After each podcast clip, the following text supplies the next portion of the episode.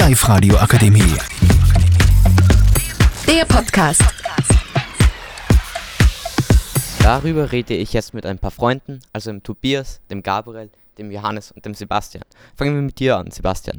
Welche Meinung hast du dazu?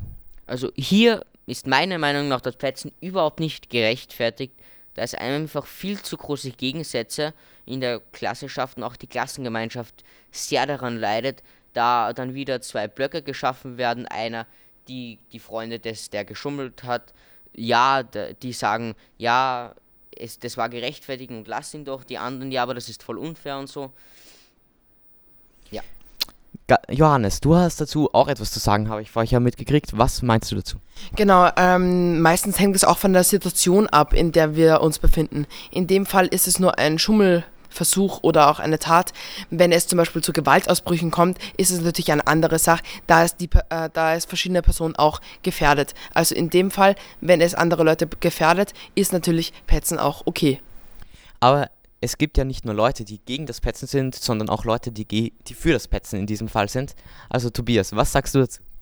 Also ich finde, in diesem Fall ist das Petzen gerechtfertigt, weil ähm, die Person hat ja hart dafür, also die Person, die nicht geschummelt hat, oder beziehungsweise alle Personen, die nicht geschummelt haben, haben ja hart dafür gearbeitet. Ähm, so, und die Person, die geschummelt hat, muss diese Arbeit ja dann gar nicht leisten und hat trotzdem dasselbe Ergebnis. Und das ist ja auch erstens nicht erlaubt und zweitens kann ich ähm, das Gefühl gut nachempfinden und verstehen, dass dann bei den Personen, die nicht geschummelt haben, das Gefühl aufkommt, dass das einfach ungerecht ist. Das kann man schon denken. Und Gabriel, du hast zu diesem Thema, das der Tobias schon angesprochen hast, auch eine Meinung und zwar im gegenteiligen Sinn. Ich bin anderer Meinung. Und zwar, wenn die Person schummelt, kann es auch persönliche Hintergründe haben, zum Beispiel familiäre Probleme, die die Person daran hindern, genug Zeit zu finden zu lernen. Dadurch kann das Petzen noch mehr zu Schwierigkeiten führen und die Person vielleicht auch wütend auf die andere Person zu machen. Das ist cool. Wir haben jetzt viele unterschiedliche Eindrücke gehört und deshalb würde ich jetzt zu einem Resümee kommen. Ich würde euch mitgeben, dass er es nicht verpesten soll und ihn einfach in Ruhe lassen soll. Fortfahrend gibt es zu diesem Thema natürlich in unserer Runde auch persönliche Erfahrungen, die von, manche von uns schon gemacht haben, zum Beispiel Tobi.